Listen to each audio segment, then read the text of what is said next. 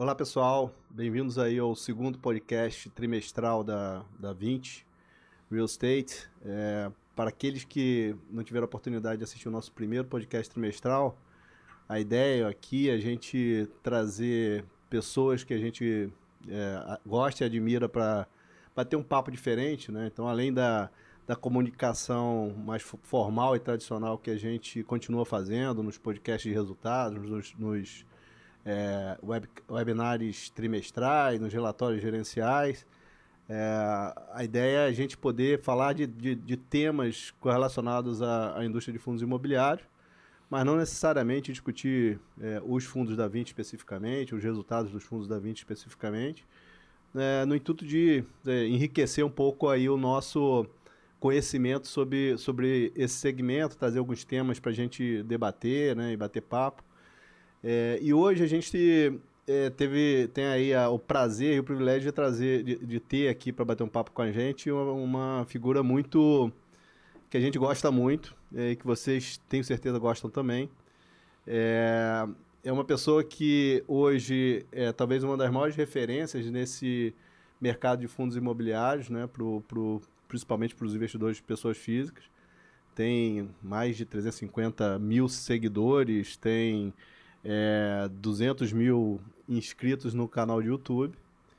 É, nós vamos estar vivendo aqui uma experiência diferente é, para nós e, e, e para ele, porque normalmente a gente tem papéis invertidos quando a gente está conversando numa live ou num podcast. Ele vai estar hoje aqui sentado no, no, no banco dos, ré, dos réus, né? É, e então eu tenho, a gente tem aqui o prazer de, de receber ninguém menos que o professor Baroni, para bater esse papo com a gente. É, e junto com comigo aqui, novamente, eu tenho o, o Rodrigo Coelho e o Ilan Nigro para me ajudar aqui nessa inquisição que a gente vai fazer aqui em relação ao professor Baroni. A gente vai né, é, inverter é, os papéis. Não, é, descontar todos os todos os, Revanche. todos os, os, os, calafrios que a gente passou em todas as, as entrevistas aí com ele. Brincadeiras à parte, obviamente.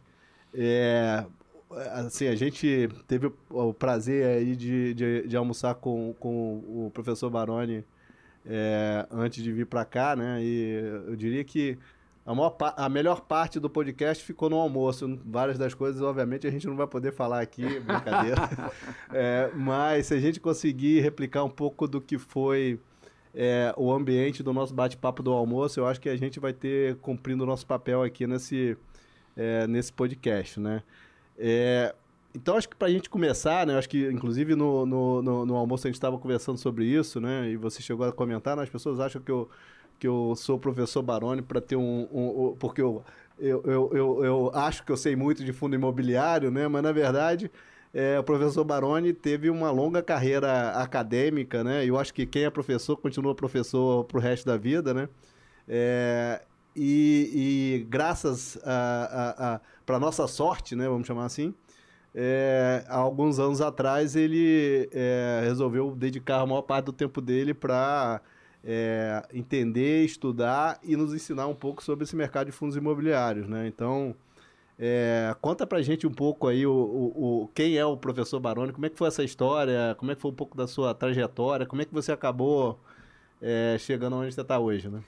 Bom, primeiro, obrigado aí pelo, pelo convite. Convite não, né? Assim, é uma retribuição de toda a gentileza que vocês sempre tiveram conosco desde o começo, aí sempre que a gente teve dúvidas, vocês sempre toparam participar de lives e, e é sempre desafiador, né? Porque são várias perguntas, a gente tem que às vezes colocar pontos que das, das, dos cotistas que nos procuram procurando respostas e a gente faz esse meio de campo.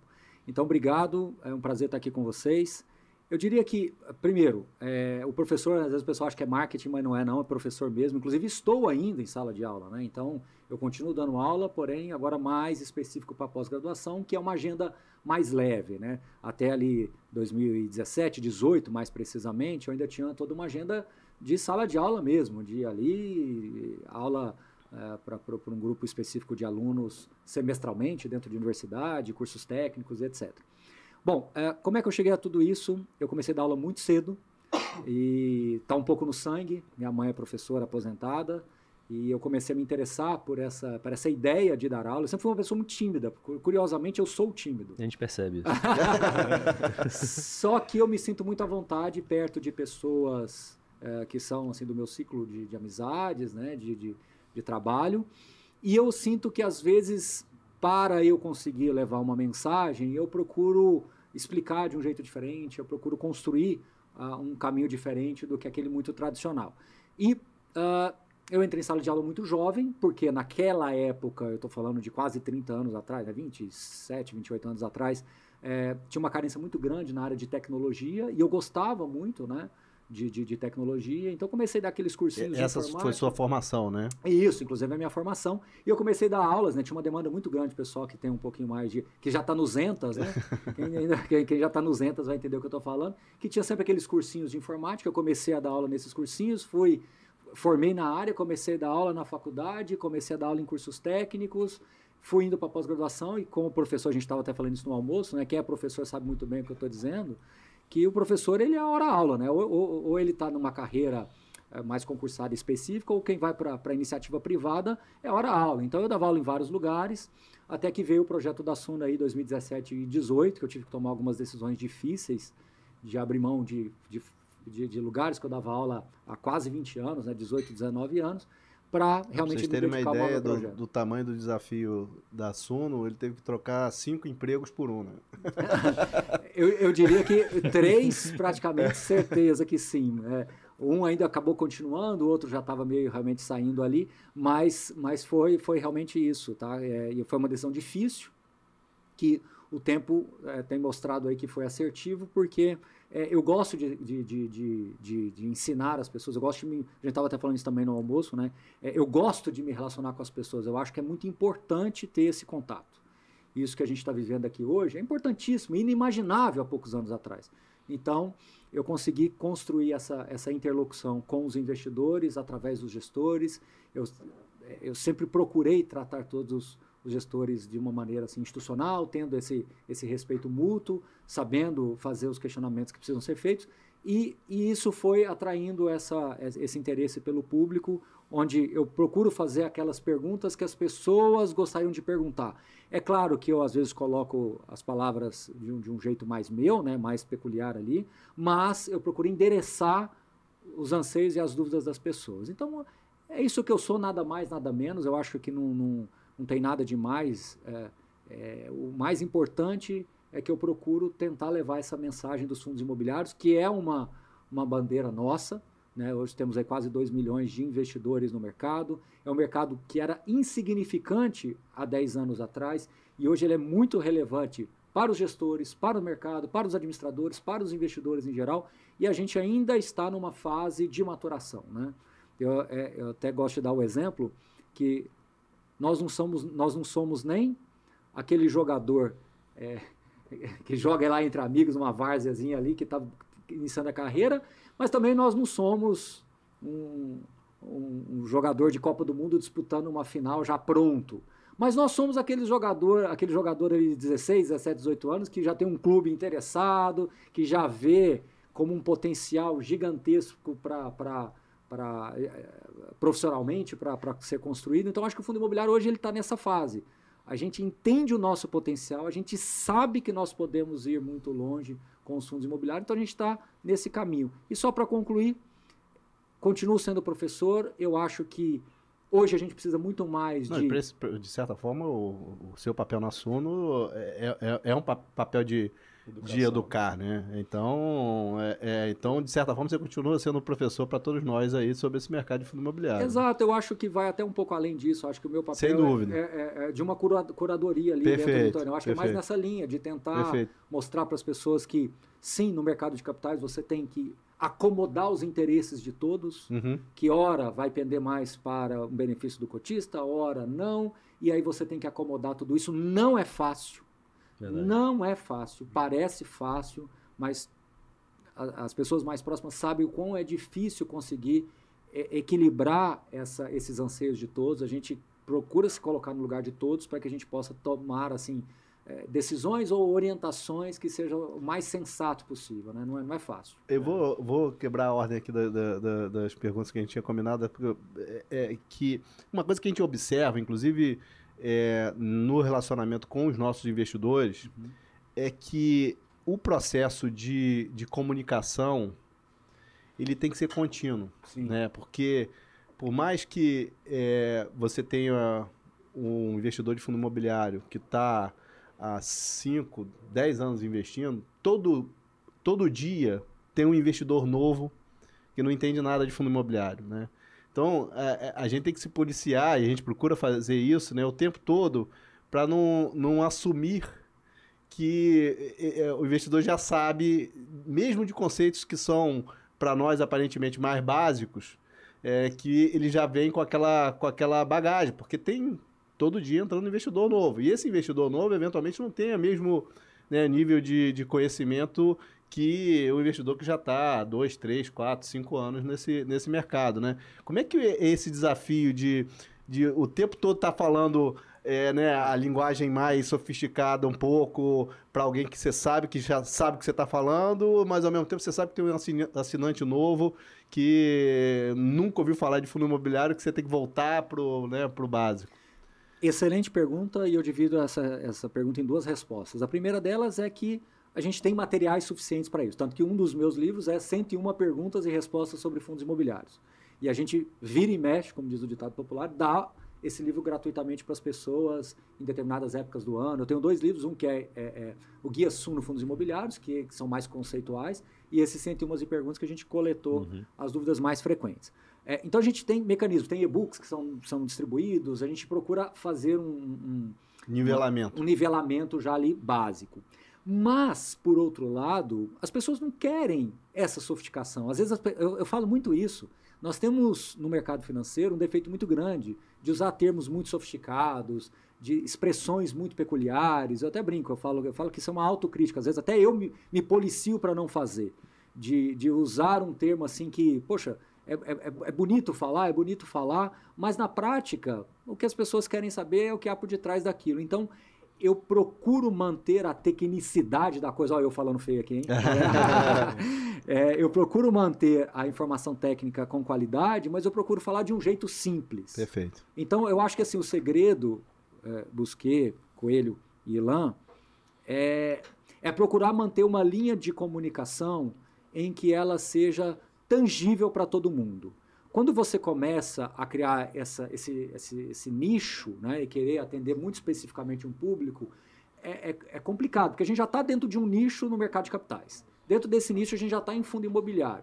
Se você começar a criar também muita distinção, ou hora você está subindo a régua demais, hora você está com ela baixa demais. Então eu procuro conduzir de uma forma que quando eu vou me expressar, eu posso até usar um termo meio feio, meio, meio, meio excêntrico ali na hora, com muita. com, com inglês por até detrás. Inglês. É, é, alguma coisa assim. Tudo bem, mas na sequência eu já explico. Ah, comprou, não quer. Aí vou lá e explico um pouquinho daquilo ali. Perfeito. Para você também fazer a pessoa subir a régua. Porque o grande problema, a essência da sua pergunta, é que nós temos uma lacuna de conhecimento em finanças, desde pessoais, muito grande. Isso é básico, né? Na é básico. brasileira, né? É básico. É como se eu usasse uma palavra de um vocabulário um pouquinho mais sofisticada para pessoas que não tiveram e não construíram um hábito de uma leitura. Então, fica parecendo que você está falando chique. Uhum. Mas, na verdade, não é que você está falando chique, é porque você tem uma distância muito grande com o seu interlocutor. Então, o que, que eu procuro fazer, dia e noite, noite e dia, mantendo essas informações sempre ativas para as pessoas, e sempre que eu posso, eu prefiro é, é, é, é assim, e puxando a régua um pouquinho sempre mais para cima. Uhum. Eu prefiro que o meu público entenda que o, que o nosso objetivo ali é sempre construir. E vez ou outra a gente dá um pit stop ali, faz uma, um e-book, uma distribuição de livros para colocar todo mundo ali na mesma página. Mas eu, eu, entendo que, pelo fato de nós termos uma lacuna muito grande, se a gente também não forçar um pouquinho, não evoluir um pouquinho, Ilan, a, aí a, a, tendência é ir acomodando, né? Então eu vou sempre puxando. Né? É, esse é o desafio, é um desafio que a gente como gestor também tem bastante, né? Quando a gente vai escrever um, um relatório, um fato relevante, vai fazer um webinar, é, então é, a gente compartilha um pouco dessa desafio da comunicação de uma forma em massa, né? Que você mistura pessoas que estão ali com conhecimentos mais básicos, com conhecimentos um pouco mais é, profundos e às vezes até com público varejo versus público institucional, que também você tem que ter um documento que ambos os públicos possam atender. Acho que a gente tem é, é, trabalhado nisso e acho que tem um caminho ainda grande para evoluir. Justamente acho que eventos como esse aqui que a gente está podendo reunir para trocar ideias sobre o mercado, acho que eles contribuem de alguma forma também para é, um pouco do, do, nivelamento do conhecimento, né? E acho que é super legal em relação a isso. Eu queria só voltar num ponto que você comentou, né? Em relação à evolução da indústria de fundos imobiliários, né? Eu, eu costumo dizer que a indústria ela teve várias safras, né? Quando você olha assim, dando um zoom out aqui para trás, você teve lá aquela safra inicial, que talvez tenha ido ali até 2012. Se quiser dividir em subsafras, poderia até quebrar em outros períodos. Até 2012 teve um perfil de tipo de fundo, o mercado tinha um determinado tamanho, um determinado foco. Aí você teve uma entre-safra muito grande ali entre 2013 e 2017, poucos fundos foram criados. E 17 para cá a gente teve um, um, novo ciclo, uma nova safra, é, em que teve bastante mudanças, né, e bastante crescimento principalmente. Né. Você olha o número de investidores, a gente tinha 120 mil investidores no final de 2017 que investiam em fundos imobiliários. A gente está chegando aí praticamente a 2 milhões ao final de 2022. A gente tinha 68 gestoras é, que geriam fundos imobiliários listados, a gente tem agora 188 gestoras, quase três vezes mais gestoras do que a gente tinha naquela época. É, fundos eram 156 listados, agora são 456. Né? Naturalmente, isso é, teve várias mudanças também no tipo de fundo que está sendo lançado. A gente tinha muitos fundos monoativos, agora tem um fundo multi, é, multiativo, gestão ativa, é, com características diferentes, segmentos novos, etc. Como é que você enxerga essa evolução da indústria nessa última safra, principalmente? E olhando daqui para frente, né, o que, que você imagina que vai acontecer? Eu sei que a gente não tem bola de cristal aqui, mas na sua cabeça, quando você olha é, os fundos, você acha que vão surgir mais fundos ou não? Ou ao contrário, vão, os fundos vão se consolidar? As gestoras, vai ter é, aumentando aí nessa, nessa taxa de é, crescimento que tem tinha? Tem fundo demais? Tem é. gestora demais? Como é que você enxerga? Vai ter uma consolidação no mercado, né? É, eu acho que é uma pergunta interessantíssima. É, o, o, o primeiro ponto para destacar, vamos começar aí do, do, do, do fim para o começo. As prateleiras das gestoras estão muito complexas. É difícil para se coloque no meu lado, em que são 188 gestoras. Se você colocar que 10% são excelentes, nós estamos falando de 18, 20 gestoras, vamos falar num grande número, 20 gestoras, que estão com uma variedade de produtos na prateleira também muito extensa. Esse é o primeiro ponto. Eu acho que é, é consolidação, Ilan, uma palavra que você usou, ela parte também de dentro da gestora. Então, quando você começa a ramificar demais os produtos e joga para o cotista, que passa aqui por mim, para ter que tomar uma decisão de investimentos ali, é muito complexo. O gestor também tem que assumir que ele tem que fazer o papel de posicionar os ativos dentro de uma, de uma estratégia mais ampla e ele conseguir, então, moldar conforme os ciclos, os microciclos, os anticiclos do mercado. Uhum. Porque quando você joga isso para o cotista, você onera muito o tempo dele para tomar essa decisão. Afinal de contas, quem está nos assistindo aqui é um médico que está, às vezes, nos ouvindo aqui fazendo um plantão. Assim, estou dando um exemplo aqui, né? Sim. É, é hipotético, mas só para mostrar que. Espero que ele não esteja operando. É, é, exato. É, exato. Assim, é só para quebrar um gelo aqui, é para dizer que ele tem o tempo dele lá e não dá para a gente querer que ele estude exatamente qual que vai ser o fechamento da curva do. Não dá para ele fazer isso. É o gestor que tem que entregar esse resultado para ele. Então, esse é o primeiro ponto. As prateleiras das gestoras estão muito complexas. Elas precisam ficar mais simples para que você consiga colocar para o gestor, levar isso ao gestor, essa responsabilidade ao gestor de fazer as melhores escolhas. Melhores em, alocações. Melhores alocações, inclusive de ativos imobiliários. Sim. Fundos que tenham um mandato Segmento. mais híbrido, exato, porque a gente nasceu nos monativos, depois nós fomos para os fundos temáticos, e a impressão que ativa. eu tenho falando de futuro que a gente está indo por uma gestão ativa de fundos com mais musculatura, consolidados, uhum. para que você consiga fazer essa, essa, esse manejo internamente sem levar essa responsabilidade para o cotista. Porque se ele gostar de 20 gestoras e cada gestora tiver cinco fundos que ele goste, imagina como é que vai ser o imposto de renda de uma figura dessa. Aliás, não tem nem condição. Mas você acha que é, é, a situação que a gente se encontra hoje, ela foi uma consequência de como é, da, porque é, a gente viveu isso, né, como gestor, né? É, quando a gente o histórico que o Rodrigo acabou de fazer, né? A indústria veio de fundo monoativo. Uhum. Então, quando a gente foi lançar o, o fazer o IPO do VISC, um dos grandes questionamentos que a gente teve era, tá, mas onde que você vai investir? As pessoas precisavam tangibilizar. É, eu acho que os gestores ainda não tinham track record suficiente para que os investidores dessem esse mandato. Então, eu acho que o caminho que foi encontrado, né, o equilíbrio que, que se, se chegou foi, olha, vamos então, dado que o, o mercado não está dando esse mandato, vamos dividir, compartilhar esse mandato com o investidor, né?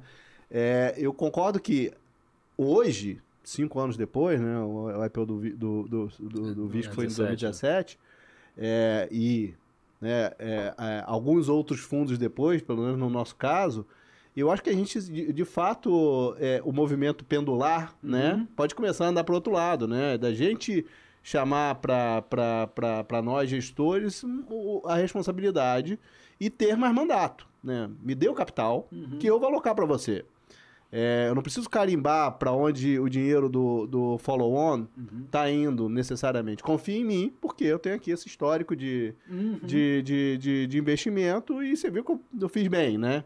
É, então eu acho que um pouco a indústria ela é, caminhou desta maneira, né? A água encontrou né, o caminho no, no, no, no pela, pelo, pelo piso, né? Para conseguir escoar. É, mas, por outro lado, eu, eu, concordo que talvez a gente esteja num momento de maturidade do mercado onde o pêndulo pode começar a voltar para o outro lado. Eu não tenho dúvida com relação a isso. Só que quando a gente está dentro da história, a gente não consegue mensurar. É verdade. Uma coisa é você falar quando ia virar a chave dos monoativos para a gestão ativa estando dentro daquele momento, e outra coisa é você olhar agora e falar que lá atrás aconteceu essa virada. Verdade. Tá certo? Verdade. Então esse é, o, esse é um ponto. Agora, outro ponto, Coelho, que é muito importante na sua pergunta.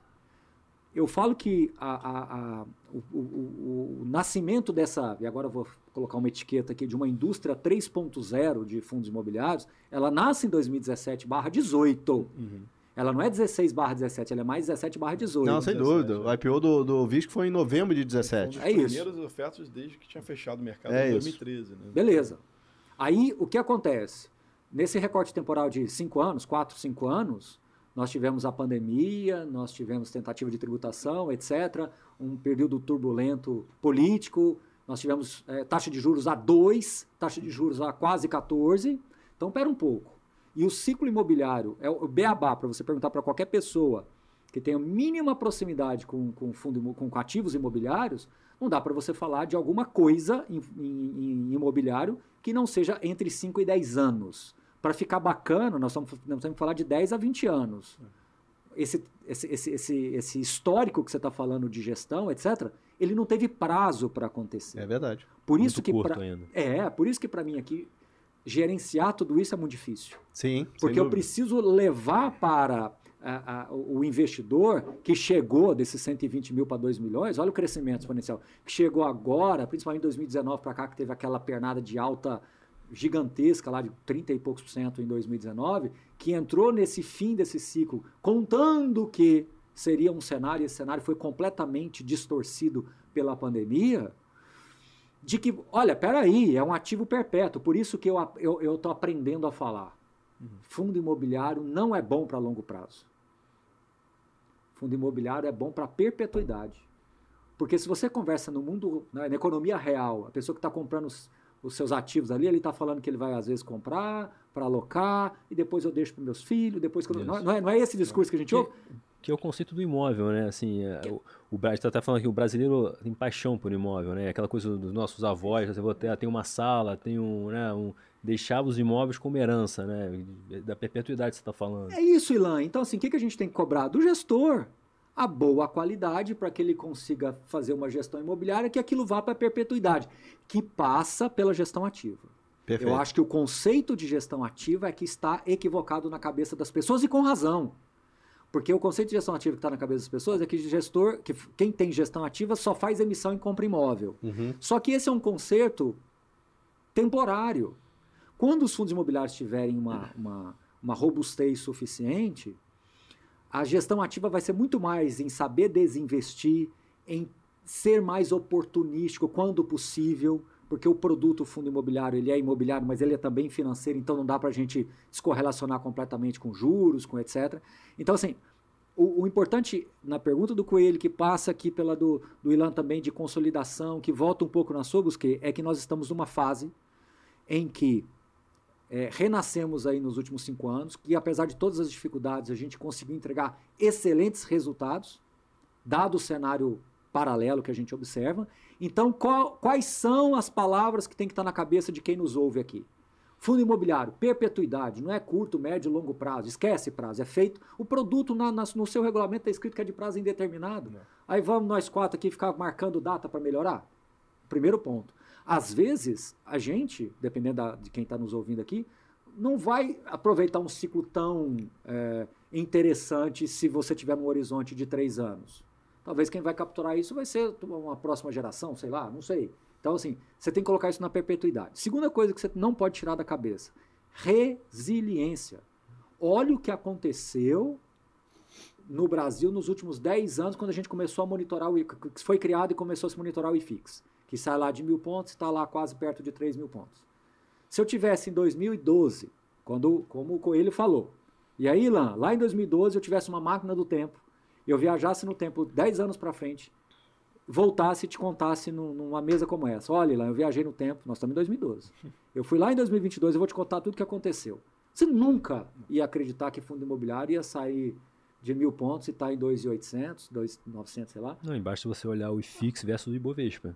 Então foi muito maior o, o, o, retorno e com uma volatilidade menor, que é o que a gente sempre fala, né? Você tem isso é uma, isso é uma coisa que as pessoas é, é importante, né? A questão da, né? Você, o, o, o fundo imobiliário ele, ele, ele é um, ele tra traz uma diversificação para o seu portfólio, né? Então... E ele tem que ser visto, é que às vezes a gente vende mal, e aí o vende eu estou colocando entre aspas, o conceito do fundo imobiliário. Ele não foi feito para entregar rentabilidade alta. Ele não foi feito para isso. Ele foi feito para te proteger, para te dar resiliência em momentos de mais dificuldade. E quando você tem um, um vento mais a favor, você consegue capturar esse, esse ciclo macro que você está inserido. Não, é um negócio de retorno total, né? É um negócio de retorno total. É, assim, esse desempenho do, de fundo imobiliário versus Ibovespa, ele e a volatilidade menor, ele só é possível porque você combina valorização com, com, com renda. É, quando você combina isso, é muito poderoso, de né? fluxo também, né? É. Não, e pera um pouco. Nós estamos combinando é, duas coisas, num recorte temporal de 10 anos, cujos cinco primeiros anos, 2012 e 2017, foram completamente sinuosos, com a quantidade de cotistas praticamente travada, você sem uma estratégia clara e definida, os gestores ainda tentando entender o que era esse mundo todo. E aí você em 2017 recria, e eu falo que as gestoras até dei um nome para isso, assim, né, que eu chamo de gestoras gourmets, né? As gestoras gourmets começaram a ganhar relevância, os grandes se mexeram, opa, peraí, e aí a, a, a, o gestor que não, não, não queria criar essa comunicação, ele se sentiu é, é, pressionado para criar uma comunicação melhor, os relatórios gerenciais começaram a melhorar, os fundos de CRIs vieram e, e, entraram no mercado definitivamente, você criou núcleos de real estate, de imobiliário, dentro das gestoras muito mais sofisticados, profissionais que estavam no mundo real imobiliário começaram a vir para essas gestoras de fundo imobiliário. Então você tem em 10 anos um recorte temporal que faz ainda com que o IFIX desempenhe muito bem frente ao CDI, frente à inflação, frente ao Ibovespa, frente, frente ao IDIV, frente ao IMAB. Ou seja, resiliência é o primeiro nome. E segundo, num mercado em informação. Eu estou muito curioso para saber, depois que a gente tiver dentro desse novo formato um histórico de uns 10, 15 anos, como que estarão os fundos imobiliários, que na minha visão, é, isso está completamente é, embaraçado, embaçado pelos juros altos. Os juros altos cegam as pessoas para avaliarem melhor o produto, os gestores, os resultados. Você pode pegar um excelente fundo de tijolo, dando um yield de 10, que o cara fala, não, mas isso é pouco, você ali que está dando 14. Porque você tem um mercado muito assimétrico ainda do ponto de vista informacional, de entendimento de produto. Por isso que eu falo que um trabalho como esse que a gente está fazendo aqui agora, isso que a gente está levando para as pessoas agora, é importantíssimo. Sem dúvida. E eu falo muito que o nosso papel é tentar levar essa informação, certo? Ok. Mas o papel de quem nos ouve é compartilhar com os seus familiares ou com a namorada, porque é, é a única forma que a gente tem de fechar esse gap de informação, de assimetria de informação que a gente tem, que é desde Adão e Eva, né? Perfeito. e, e, e, falando sobre esse desafio, Baroni, assim, pô, a gente falou do número de fundos aqui, mais de 450 fundos listados, uhum. né? Você tem aí um pouco menos de 100 fundos no IFIX. Como é que você, no seu dia a dia ali, na qualidade de especialista de fundos imobiliários da Suno, você define o seu universo de cobertura? Assim, quantos fundos você acompanha? Como você faz para acompanhar esses fundos? Uhum. Quando você olha para o investidor que está te ouvindo, quando vê um relatório seu, o que, que ele deveria olhar? Quais são as principais características? Você olha mais para a gestora? Você olha mais para a estratégia do fundo, para os ativos? O que, que você acha que é mais importante? Se tivesse que botar uma ordem assim das coisas. Vamos lá, pergunta muito bacana também, só que não tem uma resposta matricial, ela é uma é, resposta não transversal. Não Mas eu vou entregar todo o, o não, seu segredo. Imagina, imagina, não, vou, não, dá, dá para falar perfeitamente bem. Eu sempre fico nessa dificuldade, é um, é um jogo de equilibrar prato, porque às vezes você tem um fundo que tem, nós temos 2 milhões de investidores, né? Então às vezes você tem um fundo que tem 5 mil cotistas, que poderia estar fora do meu universo de cobertura, só que às vezes eu opto por inseri-lo porque você vê que aquele fundo, ao ver o combo da gestora, ao ver a proposta da gestora, você vê que é um fundo que é interessante do ponto de vista de futuro, e aí você acaba fazendo uma live com o gestor, você acaba fazendo uma, uma, uma, uma coloca alguma coisa numa cobertura de uma emissão follow-on. Você também aposta nos jogadores de 16, 17 anos que, que tem futuro, né? Sempre. Aliás, pelo contrário, eu vou até além disso. Eu não me lembro, e se algum dia eu fiz isso, peço já desculpa, mas eu não me lembro de algum dia ter falado não para uma gestora que quis fazer uma live comigo ou que não queira ter participado de alguma coisa conosco. Eu não me lembro de ter falado não. É, talvez por uma questão de agenda possa ter. Não, vamos fazer mês que vem, ele acabaram procurando e a gente não fazer. Isso pode ter acontecido. Mas eu não me lembro de falar assim, não, não vou fazer porque o seu fundo é muito pequenininho. O que eu falo às vezes é, olha, o seu fundo ele não tem muita liquidez, não tem uma baixa de muito grande. Então, ao invés de a gente falar só do fundo, vamos falar um pouquinho de mercado e no final você fala um pouquinho da estratégia do fundo, porque a gente entrega um conteúdo. Isso aí eu já faço e faço tranquilamente, porque é uma forma que eu tenho de atender o público. Às vezes o gestor ele tem uma qualidade muito importante de informação e ele está faltando alguma coisa ali para ele realmente destravar isso e, e ganhar velocidade. Então, é, o meu universo de cobertura ele é muito é, peculiar. É, eu não, não, não, não aperto um sisteminha lá que roda e fala quem tem menos de X mil cotistas está fora, quem tem menos de X liquidez está fora. Eu não tenho isso. É, eu procuro eu procuro olhar muito para a gestão e ver qual a importância daquele produto na prateleira dela e o quão a sério ela está levando aquele produto e o quão ela está disposta também a criar essa interlocução. Porque isso também tem que partir dela. Ou seja, se eu ligo para você você é, é, não, não faz nem questão de falar ou não se... Tem gestor que, que se recusa ou não dá, não dá, atenção. não dá atenção ou se recusa é, a falar. Ou... Se eu disser isso, eu estou mentindo. O que, o que acontece às vezes é que o gestor ele, ele tem uma, uma, uma, um, uma configuração na cabeça dele que é muito mais para o institucional do que pessoa Perfeito. física. A pessoa física você tem que saber entender a dor dela. Sim. É o cara que está viajando de avião pela primeira vez ou pela primeira vez e começa uma turbulência, a, a, asa do avião bate um pouquinho e ela tem que bater mesmo, né? Então você tem que entender que quebra, aquela. Né? Senão ela quebra. Então você tem que tentar passar isso. Você tem que saber ouvir quando ele faz uma crítica é, de um gestor, que, o que é muito curioso, às vezes o gestor ele está entregando um resultado interessante num fundo e no outro nem tanto, e você tentar mostrar que são são contextos diferentes, né? Então, é, é, é, o que tem às vezes um gestor que ele tem uma certa dificuldade de se comunicar. E aí eu até sugiro muito, nossa, mas quantas vezes eu já falei com o gestor, olha, eu acho que isso tem que ter mais no relatório gerencial, isso tem que ter mais é, no, no, no, no, um relatório de riscos de acompanhamento, isso aqui deveria ter no fato relevante, não ficou muito claro, ou vamos fazer uma live, eu pego e dou um direcionamento, olha, é importante que você transite por essa informação. Isso eu já fiz N vezes, várias vezes, tá? Só que eu faço isso naturalmente, eu não faço isso impondo, faço isso naturalmente. Então, é, é, só para deixar isso na perspectiva aqui. Então, é, é, Coelho, o, o, o, meu universo de cobertura, ele não é ele não é um botão que eu aperto. Sinceramente, não você é. Você que dizer assim, um chute, eu sei que não deve ter isso de cabeça, Vou... quantos fundos você cobre hoje? Ah, mais para 200, assim. 200. Mais para 200, tá? Bastante. Bastante, bastante. O que eu posso dizer para você é que o, o que eu tenho percebido é que aqueles fundos que não cresce a base de cotista quando você olha 12 meses, é uma liquidez às vezes até decrescente. Esses fundos, às vezes, eu vou deixando de falar deles, na expectativa de que alguém reclame para mim. Porque todo mundo sabe meu e-mail, todo mundo sabe como interagir comigo. E às vezes isso não acontece. Uhum. Isso me dá uma mensagem indireta muito grande de que realmente o mercado, a água corre para o mar. Então, é, é, nós temos que fazer, e agora que eu vou falar é muito legal, Ilan, você vai gostar disso aqui. Às vezes o mercado não quer consolidar, mas a gente consolida o mercado. Ou seja, é, uhum. você vai criando uma espécie é de uma. a frase do mercado se especifica, né? Você vai criando uma Champions League naturalmente Exato. do mercado.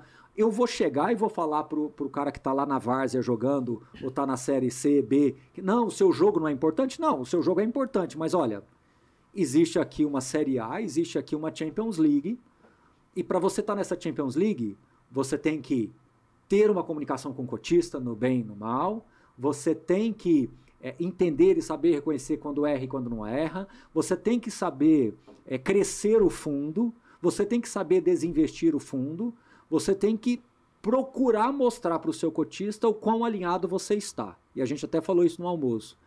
O grande desafio do fundo imobiliário é esse, né? Porque no curto prazo faz uma emissão, capta lá 500 milhões de reais, naqueles primeiros meses, a impressão para o cotista, e com razão, é que só o gestor que está ganhando. Porque às vezes o investimento que está sendo feito ali, ele tem um ciclo de 2, 3, 4, 5, 10 anos que o cotista vai ver só lá na frente. Então, é um mercado que ele parece desalinhado no curto prazo, mas quando você abre, você percebe claramente esse, esse alinhamento. Mas é difícil do investidor, pessoa física, ver isso. É muito mais difícil, porque ele está olhando o dividendo do mês. E aí uma coisa que eu tenho trabalhado muito com todo mundo é olhar o rendimento por cota. Olha o rendimento por cota. O rendimento por cota é a melhor métrica do resultado da gestão e se está gerando valor ou não para aquilo ali. Né? dissociar um pouco o dividend yield e associar mais reais por cota, que é o que entra efetivamente na sua conta. Uhum. Então, tenho procurado fazer esse trabalho também. Então, falar de perpetuidade, falar dessa questão de, re, de reais por cota. E aí, o universo de cobertura, isso tudo para responder a sua pergunta, ele vai sendo construído. Uhum. Eu não vou colocar isso numa matriz, porque senão eu vou correr o risco de deixar um menino de 17 anos da sentado base. no banco e sendo que ele poderia estar aqui sendo uma, uma, uma, uma estrela, uma estrela do, de uma Copa do Mundo, né? É, é, então, assim... Até porque todo craque começou, um momento já teve seus 17 anos, exatamente, já no banco. Né? Agora, uma coisa eu dou muito valor para aquele gestor que faz questão da comunicação, faz questão de, olha, soltamos esse fato relevante, né? Saiu lá, o cara me manda o link lá do, do, do fato relevante. Ficou com alguma dúvida? Não sei mais. Então, isso tudo é muito importante para construir uma comunicação e mostrar que o produto é importante para ele na prateleira dele. E para responder agora a sua pergunta, Busquet, é, eu olho gestão, eu olho ativo, eu olho tudo. Mas você não compra um carro só por causa de uma coisa. Você não, você não escolhe um lugar para morar por causa só de uma coisa. Você não escolhe uma pessoa para você se relacionar, casar, por causa de uma você coisa. Tem, você não escolhe um lugar para trabalhar. Se apresentar as planilhas que o Rodrigo faz para escolher carro, apartamento e tal, todos os itens, é, comparação é, e tal, macros, um negócio que é, agora, é benchmark. A, agora, lá na 20. Agora, é, exato. Agora, se, se você tivesse que falar para mim, tá bom, mas se você tiver que escolher uma única coisa, eu acho que gestão é importante sim porque eu já vi fundos que têm um portfólio mediano, mas quando muito bem geridos entregam resultado e ativos às vezes excelentes que não tão bem geridos não entregam tão resultado. Verdade. Então, se eu tivesse que escolher, gestão de recursos é feito por pessoas. Perfeito. Um ativo, um excelente ativo logístico ajuda muito, né, Ilan? Claro. Você tem lá no, no raio 15 de São Paulo é, um ativo lá, ajuda muito, não, é, mas... É, você tem que sempre é, pensar na que a gente fala, a gente defende muito isso, né? Assim, o ativo imobiliário, né? Então, de fundo imobiliário, então você não é só olhar o contrato de locação, o tijolo, né? Né? Então, assim, é. acho que isso é uma coisa muito importante, que a gente defende muito aqui, é, e isso, isso que dá segurança no final das é, contas. Bom, nós estamos aqui no Rio de Janeiro, né? Os melhores bairros aqui, Leblon, Copacabana, né? Barra da Tijuca. Barra, Barra. Você vai encontrar ativos excelentes e bem localizados. Que tem um síndico bacana, que faz o trabalho, um administrador condominial bacana, mas você vai encontrar no coração do Leblon um ativo acabado com certeza. Então, assim, por isso que eu falo que, às vezes, quando a gente olha para esse lado imobiliário, a gente tem que saber dosar. O problema é que quando você está é, compondo, você vai tendo que ir pesando as coisas e aí as decisões vão naturalmente acontecendo. Só pegar, posso pegar um gancho favor, nesse ponto aqui que você está falando? A gente tá, falou bastante, né, de é, da educação né, dos investidores, né, como é que a gente vem educando, como é que esse mercado cresceu, né, são 2 milhões de investidores hoje. Você acha que os investidores já, já conseguem perceber, né, acho que foi isso, foi uma, foi uma maratona nossa aqui uhum. ao longo uhum. desses anos, né, a gente consegue perceber o potencial, né, o que, que é o fundo imobiliário, da, da, das vantagens do fundo imobiliário, porque assim, falando de Brasil, o brasileiro tem é, é, essa paixão por tijolo, né, que ele está no DNA, né, todo mundo, né, quer ter um investimento e ver lá, tem, tem aquele apartamento, tem uhum. aquela sala, tem aquele imóvel, né? Você acha que hoje o investidor consegue perceber isso e, e qual é essa importância de ter o fundo imobiliário como investimento, né, em termos de diversificação, né? Como é que você vê isso? Eu acho que sim. É... Quando a gente fala do básico, você percebe que às vezes as pessoas têm muito mais dúvida de como é que abre uma conta, como é que compra, do que efetivamente de entender o fundo imobiliário. Quando você abre um relatório e mostra. Justamente por conta dessa cultura. Eu, eu acho é, que sim. Eu acho que o brasileiro ele tá se identifica sangue, né? muito, né? tá, tá bastante é, inerente a, a, ao, ao, cotidiano do brasileiro como um todo, médio como um todo. Então, é, eu acho que sim. Eu acho que fundo imobiliário, na minha opinião, deveria fazer parte da grande maioria dos investidores do Brasil, por N motivos. Sem dúvida. Primeiro deles é porque é o, é o, é o, é o ativo que mais faz com que você demande proximidade. Uhum. Claro que quando em excesso atrapalha, né? Porque você acaba vivendo só aquilo, mas faz com que você esteja mais próximo do seu capital, mais próximo daquilo que é previdenciário. Então ele demanda que você esteja próximo do seu capital. Essa distância não é interessante, né? O brasileiro ele fica muito assim, não, eu não tenho, não sobra nada no final do mês, então nem me preocupo com isso, lá na frente eu vejo. Por outro lado, você também... tocou num ponto aí e vou só fazer um parênteses aqui.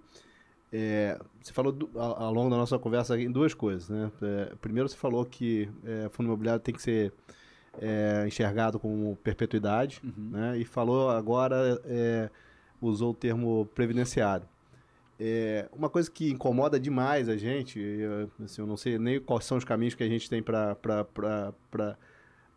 buscar, é o fundo imobiliário não ser um, um, um, um investimento é, elegível para carteiras de, de fundos de previdência, para mim eu acho que não faz o menor sentido. Né? Eu acho que se tem um produto que é talvez o mais adequado, por todas as características uhum. que a gente discutiu aqui, pra, é, para uma carteira previdenciária, é, um, é o fundo imobiliário. Né?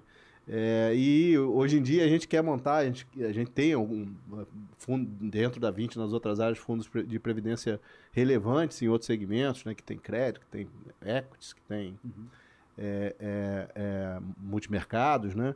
E, e, o fundo imobiliário a gente não consegue enquadrar por conta de, de regulação da, da SUSEP. Será que tem algum movimento que a gente possa fazer para. É, porque eu acho que isso destravaria um mercado enorme para fundo imobiliário, né? Eu acho que a, a, Frusa não vai cair do pé antes da hora. Eu acho que vai ter uma hora que isso vai acontecer e a gente vai ter talvez mais maturidade para receber esses institucionais. Então, concordo com você que não tem sentido nenhum não ter, mas por outro lado, talvez a gente precise de um pouquinho mais desta maturidade para conseguir acessá-los. Então, é, isso Quando tá... você fala em maturidade, liquidez está tá aí liquidez, abarcado nessa... maturidade no sentido de, de, de, governança, essa consolidação realmente ser concretizada, para que o institucional lá se sinta até um pouquinho mais seguro e tenha espaço também para acomodar, né? porque afinal de contas é um mercado de 180 bi. Né? Dependendo da quantidade de fundos de pensão que começarem a acessar, ou outros fundos de previdência começarem a acessar, você não vai ter espaço para todo mundo. Então, acho que, de novo, tudo tem a sua Você acha hora. melhor, a, a melhor é, é, que isso ocorra dentro do, do, do, do tempo correto? Do tempo pra, correto. É. Para a gente não queimar o, o, o, produto. O produto né? Exatamente. Acho então, que faz então, sentido. Eu acho que, que, que é isso. Aproveitar que é, é, é, eu fiz um parênteses, eu vou emendar em um outro, uma, num tema é, talvez um pouco mais espinhoso, é, a gente falou aqui várias, em vários momentos sobre consolidação. Sim. É, eu queria ouvir tua opinião sobre ativismo dentro desse mercado de fundo imobiliário.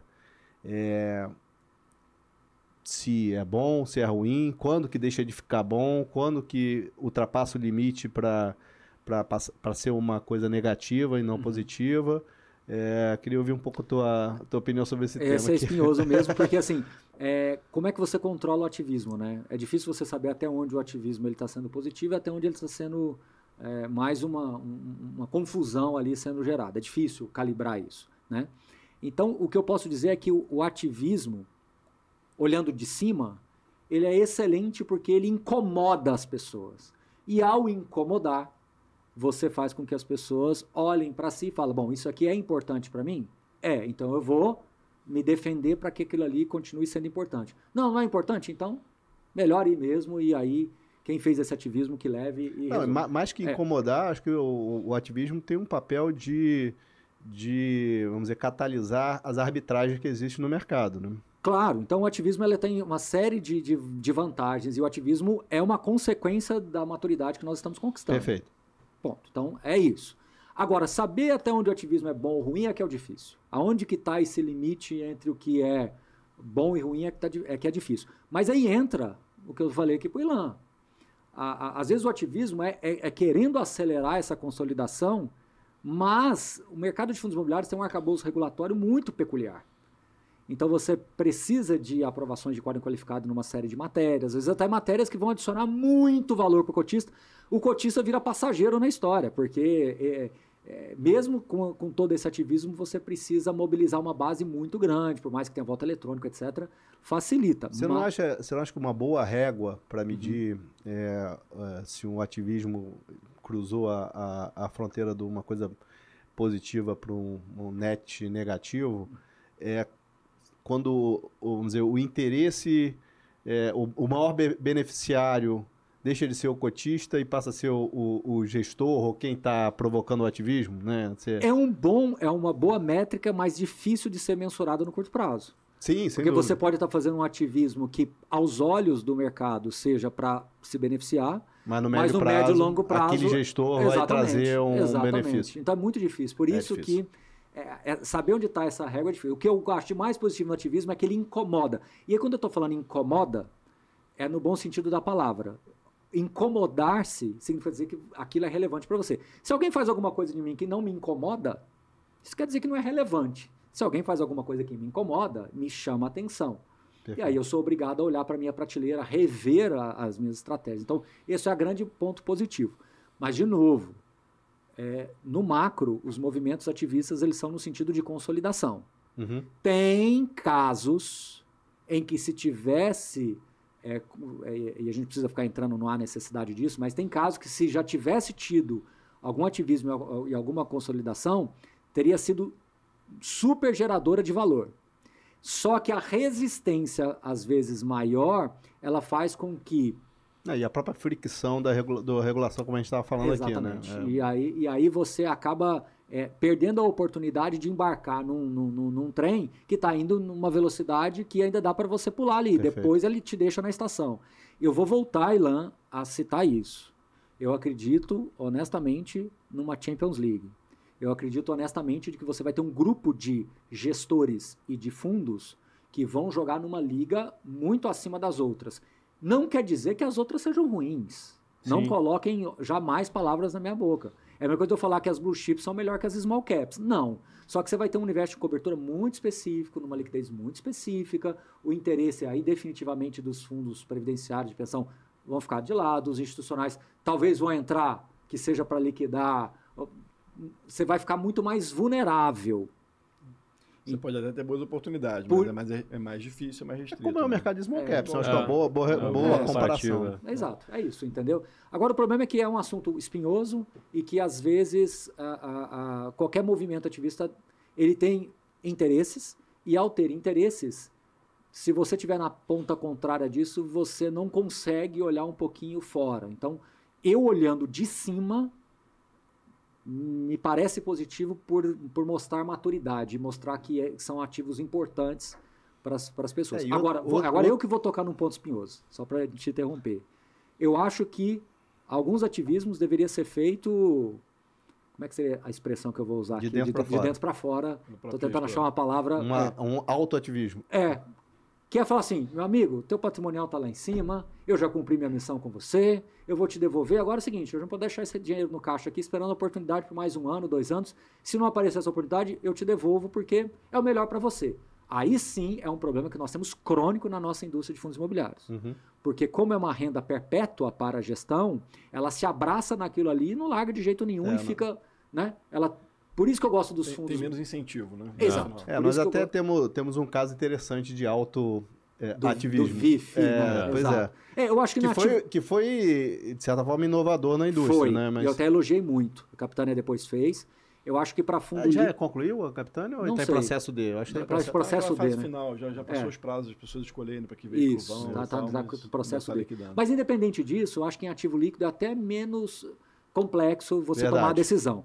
Para ativos reais, vamos falar assim, né, imobiliários reais, lá, enfim, tijolo, tal, seja lá o que for, talvez seja mais dolo- doloroso você perder. Mas na minha visão é necessário que seja para você dar dois passos para trás, porque quando você está avançando, você só quer avançar.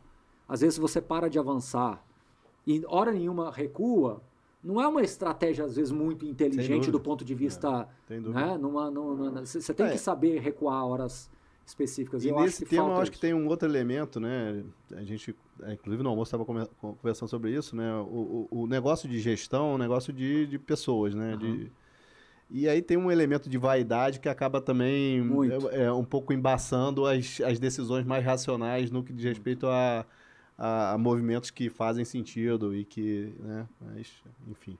Eu queria só aproveitar a oportunidade do Baroni aqui para a gente falar um pouquinho, mudando de assunto, do cenário macro que a gente está vivendo. Né? A gente está aqui no iníciozinho de janeiro, acabou de entrar um novo governo, com uma nova equipe econômica, é, que os primeiros sinais todos estão na direção, até mesmo antes deles entrarem, com a aprovação da PEC no final do ano, é, de é, uma política mais expansionista, né? assim, menos austera, talvez, pelo menos por enquanto. A gente não está vendo ainda de onde vão sair as fontes de re- receita do governo para é, pagar tudo que eles querem investir nesse momento, o que gera um momento aí de turbulência nos mercados, os, é, é, o mercado prevendo aí um juros alto por mais tempo, né? Que acho que isso é, ainda tem a ver, tem uma incerteza ainda muito grande ainda nesse, nesse momento sobre isso. É, mas de fato é um governo que vai talvez vai usar mais a máquina pública para gastar, para investir, etc. Olhando para o nosso mercado aqui de fundos imobiliários, assim, você acha que tem é, algum setor ou alguns setores podem se beneficiar e outros setores que podem se prejudicar nesse cenário? O que, que qual a sua visão assim sobre esse cenário macro que a gente está vivendo agora?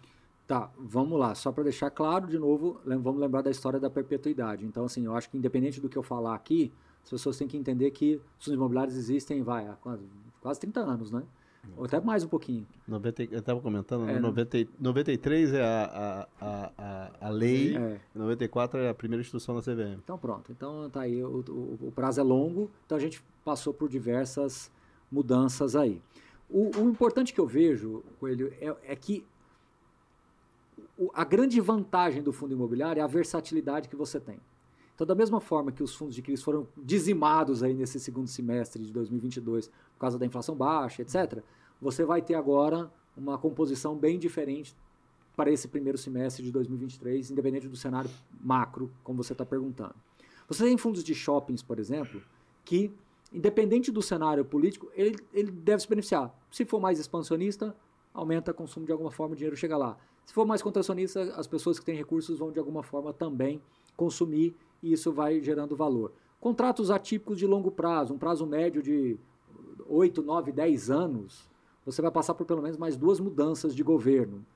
Tá, agora o que eu vou falar é, é cruel, mas quem acaba sofrendo mais uma vez são as lajes corporativas, porque ainda você tem até hoje o papo de home office rolando de alguma forma, o, o, o remoto, o híbrido, né? Então isso ainda continua sofrendo muito. Você tem fundos imobiliários de, de escritórios em que misturam seus portfólios, então são mercados diferentes. A gente sabe que aquele mercado muito premium de São Paulo, ele funciona de um jeito e tudo que vai tudo que está na borda dele funciona diferente e quando você vem para Rio de Janeiro ele é também diferente. Então, o mercado de lajes corporativas ele acabou ele acaba ficando cada vez mais difícil Ah, de você concordo. operar. É, e o mercado, o mercado de escritórios, em, em geral, é, ele é mais, eu acho que todos os segmentos, ele é o mais impactado pela expectativa do, do empresário. né? Claro, Porque você, para investir no escritório, você, tá- você, você, você investe na frente, né? É isso. Você está expandindo, você está contratando, você- É. aí você precisa de mais espaço e você muda para um escritório maior e tal. É, acho que a primeira, a primeira decisão de investimento que é postergada Uhum. ou, ou cancelada é a ampliação do seu do seu escritório, né, corporativo, né? Você vai priorizar talvez a, se você é uma empresa industrial, você vai priorizar investimentos produtivos em detrimento do, de, de crescimento do seu, do seu né, red partner. Né?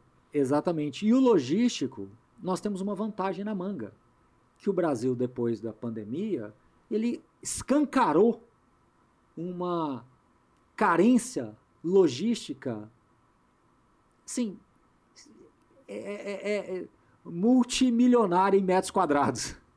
Ou seja, a gente Verdade. pode aumentar, tu, tu, concorda comigo, Lance? Pode aumentar sim. muito o inventário, que ainda você tem muito para fazer no Brasil. O norte, o nordeste, entendeu. A dinâmica mudou muito, mudou né? Mudou muito. Você descentralizou esse mercado totalmente por questão do e-commerce. E a gente tem outra questão também, falando de Brasil, da, da, da idade dos imóveis, né? É então, assim, é um, é um, é um, você tem hoje os imóveis antigos que estão, estão se renovando, então você tem uma migração é, do, dos, desses locatários que hoje estão cada vez mais exigentes, né? Então, assim... É, e no cenário de logística também o consumo ajuda, né? Ajuda. Tem muito, e-commerce ali envolvido, sim. E, mesmo distribuição de varejo também. E né? o Norte e o Nordeste eram regiões muito desassistidas do ponto de vista logístico, então você tem um sim. potencial, você tem um, um, um adensamento populacional gigantesco. É, o último galpão que a gente comprou foi em Belém, cara. Exato. Em 2017, 2018, se a gente falasse isso, levasse para o comitê um, um, um, galpão em Belém, assim, talvez não passaria. Não né? tá louco, né? Exato. Então, assim, olha como isso tudo mudou.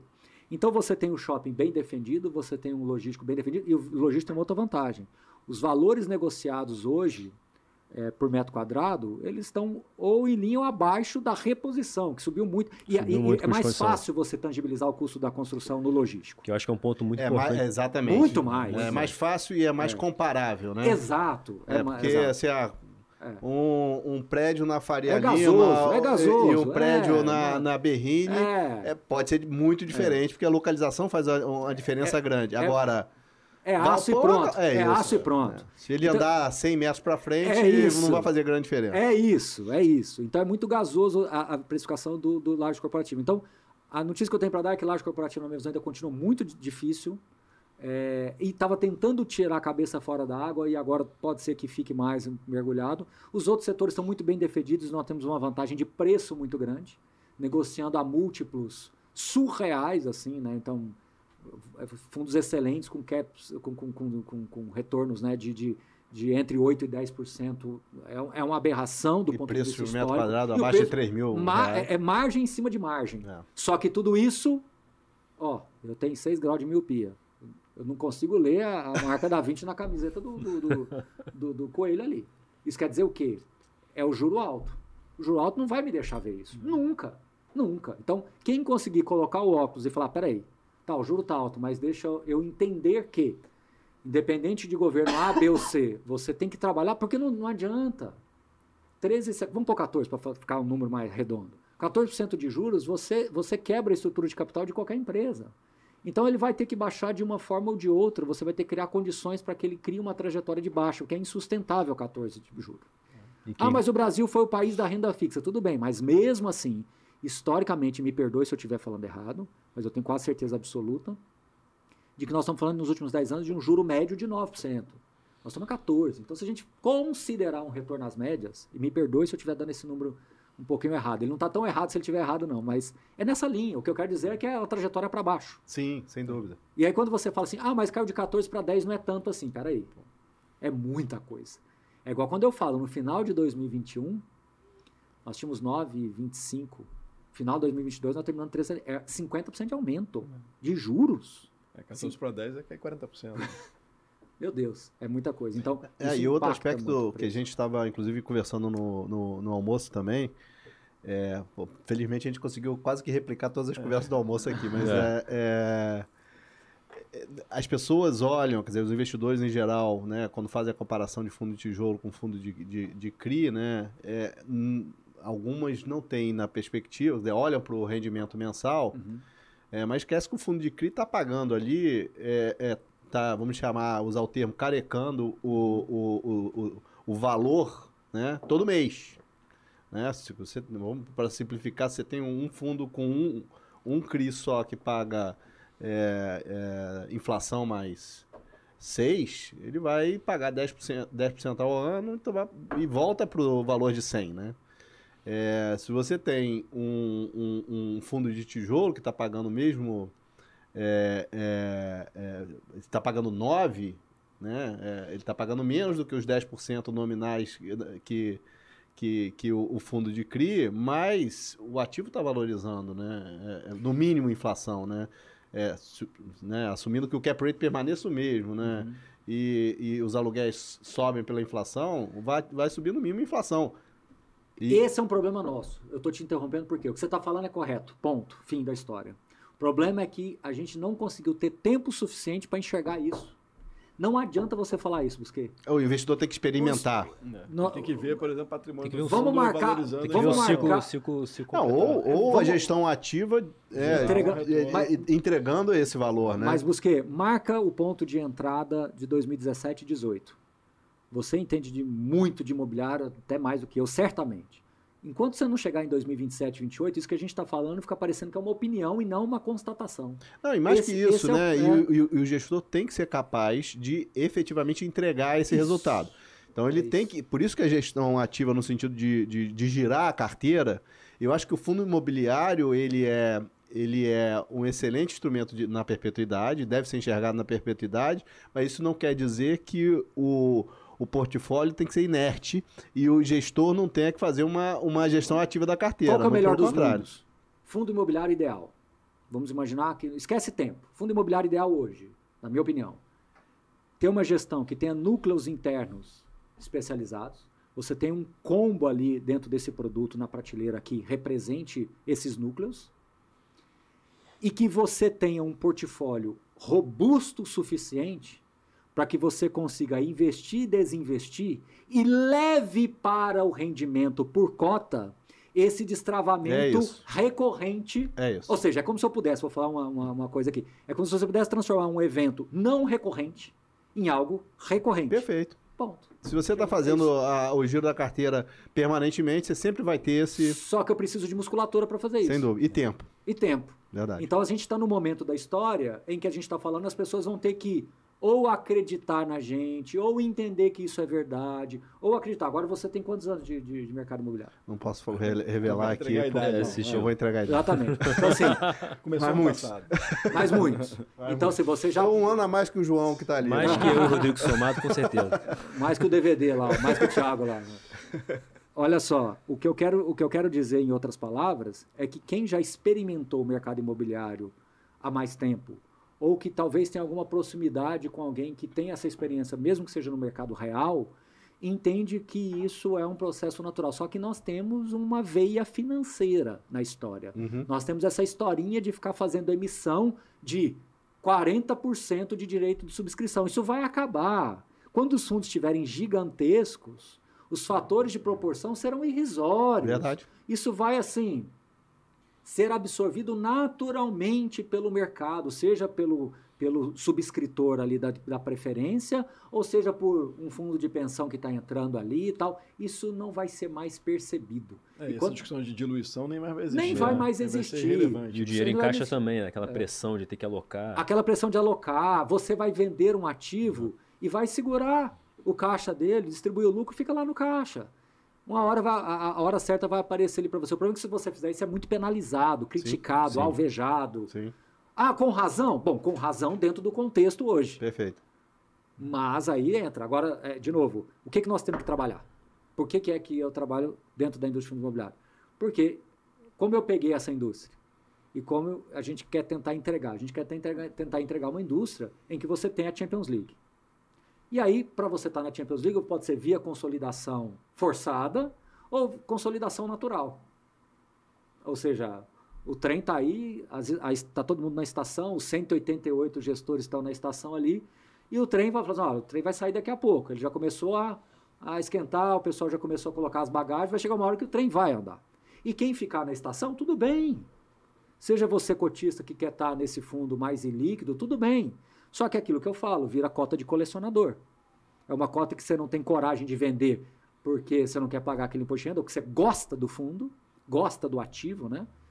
Mas, por outro lado, você não tem coragem de comprar mais porque ele já deslocou da realidade, ele já não, te, ele não tem book mais para isso, é um fundo que não tem mais interlocução nenhuma com o mercado e etc. Então, não é que ele caia no ostracismo completo, mas ele não estando na Champions League, ele, ele, ele perde essa Barone, por que você está falando agora de Champions League? É uma forma minha didática de tentar mostrar para as pessoas que o, não é uma questão de melhor ou pior, é uma questão de relevância.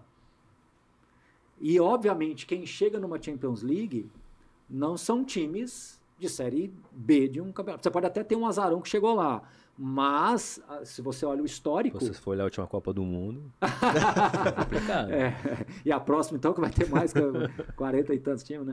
Mas, assim, sendo bem objetivo, eu acho que isso é, uma, é, eu acho que o mais importante desse nosso papo aqui é nessa linha de que a gente precisa trabalhar na construção de uma indústria forte. E uma indústria forte, ela tem um nível de pulverização, mas ela não pode ser muito ampla. Esse, esse cardápio não pode ser muito amplo, porque senão ele confunde. Ele mais atrapalha do que ajuda. E você começa a ter até dificuldade de comparar. Perfeito. Porque fica todo mundo sobreposto. Por exemplo, igual o fundo de CRIA, uma crítica que eu faço. Fundo de cria é, é meio claro isso aí. Acabou todo mundo fazendo mais do mesmo. Né? Eu, eu queria que os fundos de CRI tivessem mais. É, Diferenciação. Identidade. Mais né? identidade. Se eu estou no fundo dessa gestora, eu estou claramente. Tem alguns fundos que até vão por esse caminho. Não, a gente que... teve, por exemplo, hum, é, no nosso, mais isso. na nossa estratégia de, de FOF, né, quando a gente enxergou que a gente poderia ter um cenário de deflação, é, a gente quis fazer um movimento de sair de. que o mercado todo, de uhum. certa forma, fez, né? De fundo de, de CRI de, de, de PCA e migrar para fundo de CRI CDI. Uhum. É, foi difícil a gente encontrar uma, uma variedade de opções de fundos efetivamente, efetivamente de CDI, sangue, né? puro sangue de CDI. Né? Então a gente teve essa dificuldade. É, então, é, de fato, é, acaba, acaba sendo. Eu, eu acho que vale para todos. Isso foi uma coisa que a gente sempre discutiu e sempre foi um tema nosso, mesmo para a estratégia de tijolo, né? Não cair na tentação de fazer qualquer aquisição porque é uma boa oportunidade, né? Tentar se, se manter fiel ao a estratégia e o mandato que a gente se propôs quando a gente criou o fundo. Ah, o vinho não é um fundo que é é, boutique office, não vai comprar laje isolada. É, se aparecer uma laje é, isolada no excelente preço, a gente tem que, tem que eventualmente é, é, é, não cair na tentação de, de, de, de, comprar, porque tem uma lógica na, na, na estratégia do fundo como um todo. É, isso vale para fundo de CRI também, de certa forma. mas eu acho que no caso do fundo de CRI, nem a, vamos dizer, o label, nem a estratégia pré-definida existe. agora, Estamos é, falando aqui de, de, de, evolução e como essa indústria vai estar daqui a uns anos. Eu quero já deixar aqui consignado o convite para o podcast número 25, aqui da, daqui a cinco anos, é, da, da, da, nossa. É, da 20 Real Estate, para a gente poder estar tá olhando para trás e, e, ver como a, a, a a, a, essa indústria evoluiu. Eu estou curioso para saber se está fazendo uma brincadeira, mas ela tem um fundo de verdade interessante. Eu estou curioso para ver a próxima janela positiva para fundo imobiliário. Eu acho que ela vai estar tá num contexto muito diferente. Que agora a gente está com 2 milhões de investidores e muito melhor aparelhado para tudo. Então, na minha visão, a próxima janela, janelinha que a gente tiver, a gente vai dar uma. Eu acho que tudo isso que a gente está falando vai, vai acelerar bastante, vai ficar mais evidente. E aí, quando as pessoas evidenciarem isso melhor, porque eu estou dizendo, o juro alto ele embaça. E quando a gente tiver uma janela, acho que vai ser bem interessante esse, esse próximo movimento. Ver como é que esses times vão jogar na Champions League. Champions exatamente, League, né? exatamente. Mas você vê que você falou né? uma é. coisa, é, Busquet, e que é complicada, né? É, quando você começa a ficar preso dentro desse próprio mandato. É, é legal porque você está sendo fiel àquilo que você se propôs a fazer, mas do, por outro lado, veja como é complexo o que você acabou de Não, dizer. Se a gente dúvida. for filosofar sobre isso, né? Por isso que eu gosto do fundo renda imobiliária. Sem dúvida. Né? Eu, eu pudesse dividir em dois grandes blocos, ativos líquidos e ilíquidos, ponto final. E dentro dos ativos é, é, líquidos e líquidos, né, eu posso arbitrar em diferentes mercados ali, enfim. Não, não, já está é. a ideia, a gente já está em gestação aí, mais um fundo que vai ser um fundo híbrido de, de tijolo aí, de vários segmentos. Então, eu acho, o, único, o único que eu acho que pode ficar fora de toda essa cesta é são os fundos de shoppings é. barra varejo. É um bicho diferente. Porque, porque você tem o, o, imóvel, o imobiliário, mas você tem um negócio efetivamente Sim, por detrás. Verdade. Entendeu? E aí isso, onde você, por exemplo, tem um shopping que a administradora diz muito sobre o resultado, etc. Então é o único que eu, vou dizer que eu aceito, quem sou eu para aceitar ou não aceitar, mas é o único que eu entendo ficar de fora dessa, desse combo. Agora, Todos os outros ativos que são puramente imobiliários, honestamente, consolidar em, em tese, Só que isso é um movimento que tem que ser feito de maneira gradual, né? Não dá para você impor isso. Sim, Mas né? se você não der a diretriz pro Porque você vai, mercado- ter, o- você vai ter o investidor que, que comprou aquele mandato e quer aquele mandato, É. né? Que vai que vai estar incomodado. Talvez você tenha que Agora- criar um novo produto para O poder... mundo ideal é esse, é criar um novo produto e falar assim, você do fundo tal, a gente vai trazer você para cá. Ah, não quero, não quero, não quero. Então tá bom, então nós vamos cindir, fazer uma secundária para cá, nós vamos devolver o capital para cá. Mas eu acho que isso precisa nascer do gestor. Só que o gestor ele também está acuado, né? Sim, Porque claro. no juro alto ele fala, bom, o que, que eu faço aqui agora? Para qualquer lado que eu for, eu vou apanhar. É, Não é? é verdade. Por isso que a gente precisa de uma janela. É. A gente precisa de uma janela aí. Olha, eu não quero ser otimista demais, não. Né? Eu queria uma janela de uns dois, três anos muito. Assim, pelo menos não tivesse eventos que nos atrapalhassem bastante.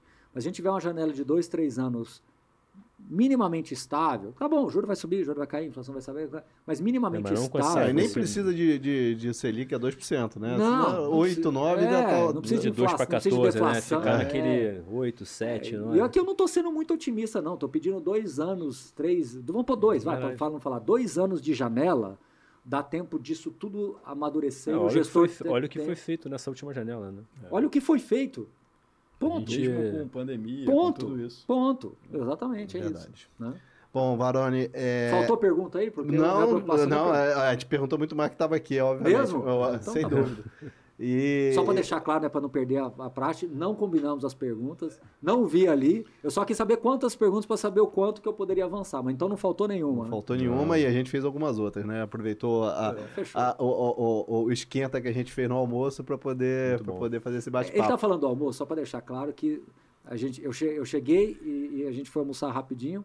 E, e aí no almoço a gente começou a bater papo. E várias vezes no almoço a gente falava assim: ah, pô, se tivesse gravando teria dado. Então, quando a gente fica referenciando o almoço, foi exatamente isso. E curiosamente a gente falou no almoço muito mais de macro, né? E eu acho que isso é, é- é importante. Como a gente, a gente acaba, quando vai falando de fundo imobiliário, eu percebo que as melhores conversas não são de produtos Sim, são é da indústria como um todo. Que eu acho que o produto está muito claro na cabeça das pessoas. Acho que todo Verdade. mundo entende perfeitamente bem. Mas é esse conceito da indústria que eu acho que ainda é um pouco complexo para todo mundo e a gente vai desvendando aos poucos aí, o pessoal vai entendendo melhor. Eu tenho certeza que os, que os investidores é, da- dos nossos fundos vão ficar com um gostinho de quero mais. Então vamos ter que fazer, agendar depois uma temporada 2. Não precisa ser no podcast 25. 25. É. É, a gente. Porque assunto não falta. É, Deixar infelizmente a esse- gente, a gente passou até um pouquinho do- do- da uma hora que a gente se programou para fazer, mas foi um papo excepcional, como sempre.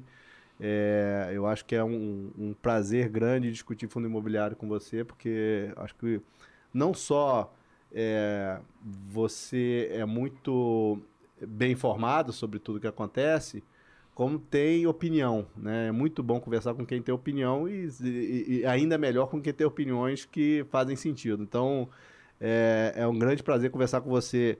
É, eu acho que é verdade para mim, não, mas para o Ilan e para o Rodrigo também, como entrevistado, né? Ou como né, é, participando dos seus, é, dos seus programas. É, e a gente pôde ter aí uma experiência diferente aqui. Foi um, Ah, muito legal. um grande prazer. Obrigado aí pela sua presença.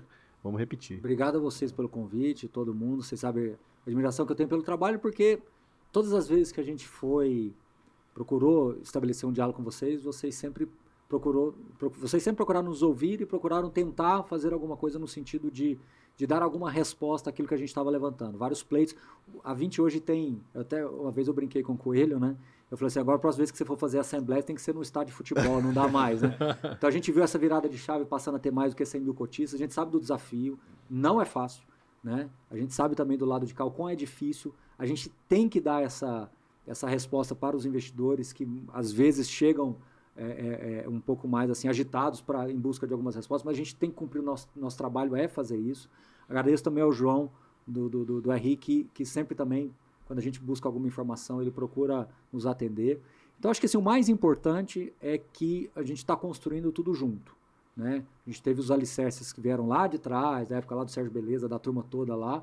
A gente pegou tudo isso e temos uma missão de tentar entregar alguma coisa melhor aí para o mercado, que passa por essa, por, por- por essa amplitude da base de cotistas. E, e a amplitude da base de cotistas, ela vem também com dificuldades que envolve comunicação, que envolve decisões de investimentos.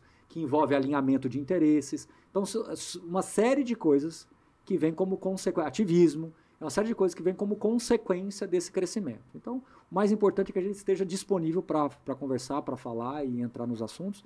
Agradeço mais uma vez o convite de vocês e vamos até quando é? 2000 pela conta sua aí, 2026? É, Não, 2027. É, cinco, vai de 2027, é, tá 2027 tá bom, né? Então, tá bom. Tá marcado. Eu vou, tá marcado. eu vou retornar da minha aposentadoria tá só para fazer a... tá certo. Obrigado, Baroni. Obrigado, Baroni. Obrigado. Obrigado. Até o próximo. Um abraço.